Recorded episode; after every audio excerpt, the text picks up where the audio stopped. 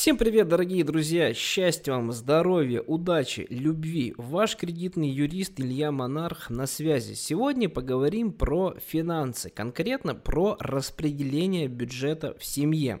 Как показала недавняя статистика из-за коронавируса, оказывается у нас практически 70% россиян не владеют вообще никакой финансовой подушки безопасности. То есть люди остались без работы и, в общем, ну чуть ли с голода не начали умирать некоторые. Вот, это все следствие финансовой неграмотности. Почему так происходит? Ну, потому что нас нигде с вами финансовой грамотности-то, в общем-то, и не обучают. Я тоже над этим долго думал и пришел к выводу, что ни в ВУЗе меня не обучали, ни в школе, да и, в общем-то, и родители не особо обучали финансовой грамотности. А это же очень важная дисциплина, ну просто одна из самых важных, наверное, которая способствует э, цивилизованному человеку, цивилизованному обществу, потому что если у нас люди были бы финансово грамотными, то у нас не было бы такого ужасного, такой ужасной статистики по закредитованности людей, и в целом общество было бы более сплоченное, и качество жизни было бы намного лучше. Итак, я дам просто парочку практических рекомендаций, которые я сам на себе в свое время начал применять, и действительно у меня с финансами все стало лучше. Потому что для того, чтобы улучшить финансовое а, положение, не всегда нужно именно зарабатывать. Иногда нужно просто немножко оптимизировать расходы. Это касается и личного бюджета, это же касается и бизнеса. Часто просто в бизнесе нужно оптимизировать расходы, и таким образом доходы растут. В общем-то, а, с финансовой грамотностью, с финансовым семейным бюджетом все то же самое. Итак, первая рекомендация. Всегда, абсолютно всегда откладывайте деньги в первостепенном порядке. Я уже давал эту рекомендацию, но повторюсь еще раз. Например, вы получаете 15 тысяч рублей. Многие тут сразу мне возразят, да с чего мне откладывать, у меня денег вообще нет, я и так мало зарабатываю. Друзья, дело не в том, что вы не сможете отложить какие-то существенные суммы. Дело в другом. Вы начнете формировать нужную привычку.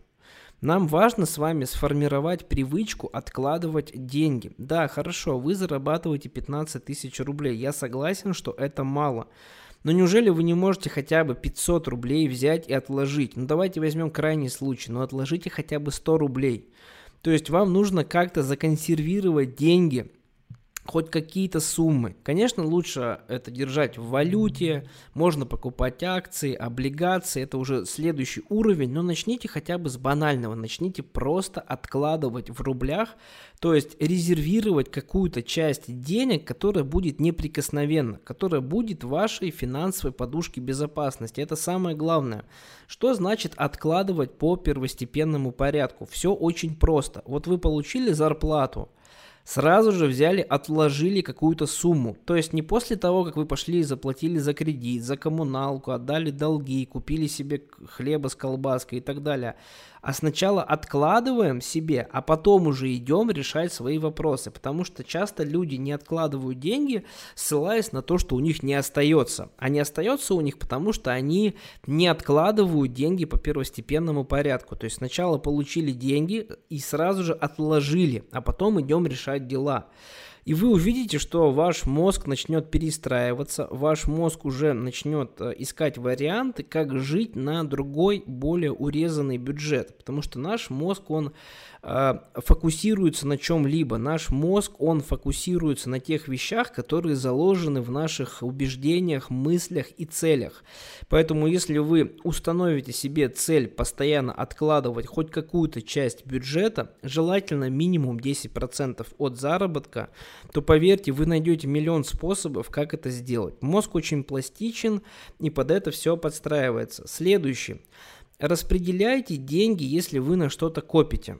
Если, например, у вас есть какие-то обязательства, как лично делаю я? У меня дома есть куча файликов. У меня есть какие-то ежемесячные обязательства. Например, я плачу зарплату сотрудникам. Для этого я формирую зарплатный фонд. То есть у меня есть отдельный файлик, обычный файлик, где наклейка «Зарплата». Я в этот файлик обязан всегда держать определенную сумму денег. У меня всегда там определенная сумма денег. Дальше, например, вы копите на, какую на какой-то предмет, копите, например, на автомобиль. Вы каждый месяц в отдельный файлик себе берете и откладываете деньги. Причем вы должны расставлять приоритеты. Например, вы получили заработную плату. В первую очередь отложили на подушку безопасности. Во вторую очередь, например, у вас, э, ну, может быть, вы не предприниматель, не платите зарплату. Давайте более приземленный пример. Вы, например, хотите слетать в Турцию, да, отдохнуть там через три месяца. Вам нужно на отпуск накопить. То есть вы должны рассчитать. Вот у меня есть три месяца, я должен, должна накопить такую-то сумму денег. Вы берете, делите сумму, которую необходимо накопить на 3 месяца и понимаете, сколько вам в месяц нужно откладывать. Берете отдельный файлик, можете коробочку, что угодно, любую какую-то емкость, где будут ваши деньги неприкосновенно лежать. Подписывайте эту емкость, например, на отпуск. Подписали эту емкость или файлик и откладывайте туда нужную сумму по первостепенному порядку. И вот только потом от оставшейся суммы вы уже можете, например, что-то себе купить, там, купить продукты. То есть старайтесь э, каждый бюджет вести отдельно. Бюджет на свои цели, он отдельный.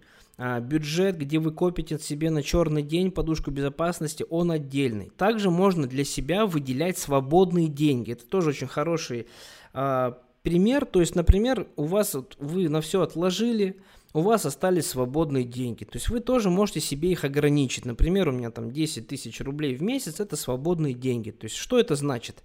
Это значит, что я могу купить на них все, что угодно. Вот все, что я хочу. Я могу сходить в любой ресторан, могу себе купить какие-то вещи. То есть, ребят, это все примеры. Конечно, здесь вы подстраиваетесь под свой бюджет, но важно просто формировать в себе привычки, отсортировывать деньги на определенные цели. То есть не так, что если вот у меня останется в этом месяце, я там отложу, не останется, да и бог с ним. Таким образом вы никогда ни на что не накопите. Если даже денег у вас мало, у вас маленькая заработная плата, просто возьмите себе в привычку хоть что-то откладывать, ну хотя бы по 100 рублей. Важно сформировать привычку. Запомните, что научно доказанный факт, э, привычки формируются примерно 1-2 месяца. То есть если вы просто 1-2 месяца будете регулярно откладывать денежку, какие бы у вас доходы не были, вы к этому привыкнете. И поверьте, ваше мышление начнет меняться, и у вас начнут появляться свободные деньги. И никакой коронавирус вас больше не застанет врасплох. У вас будет хорошая подушка безопасности. А, потеря работы вас не застанет врасплох. Вам больше не надо будет терпеть э, противного начальника, который над вами издевается как хочет, но вы не можете уйти, потому что у вас нет просто запасов, а деньги это свобода, друзья. Если бы у вас были бы хорошие запасы финансовые, вы могли бы, например, спокойно уйти с работы, да, которая вам не нравится, потому что вы понимаете, что 3-4 месяца вы можете спокойно жить вообще без каких-либо доходов, и за 3-4 месяца вы спокойно себе найдете новую работу, и все у вас будет хорошо, и будет нормальный начальник, начальнике, будет у вас там хорошая атмосфера. Просто задумайтесь над этим. Вот. Второе. Вас, естественно, не застанут врасплох просрочки по кредитам. Я всегда рекомендую брать кредиты только в том случае, если у вас, у вас есть подушка безопасности на 3-4 месяца. То есть вы сможете 3-4 месяца спокойно существовать, оплачивать свой кредит и при этом не работать. То есть у вас не будет никаких поступлений. Только в этом случае можно вообще обращаться за кредитами. Так мало кто делает, к сожалению. Почему? Потому что нет э, знаний по финансовой грамотности. Друзья, применяйте мои советы, они правда рабочие, я сам их на себе применял. Просто возьмите и попробуйте хотя бы один месяц. Желаю вам удачи.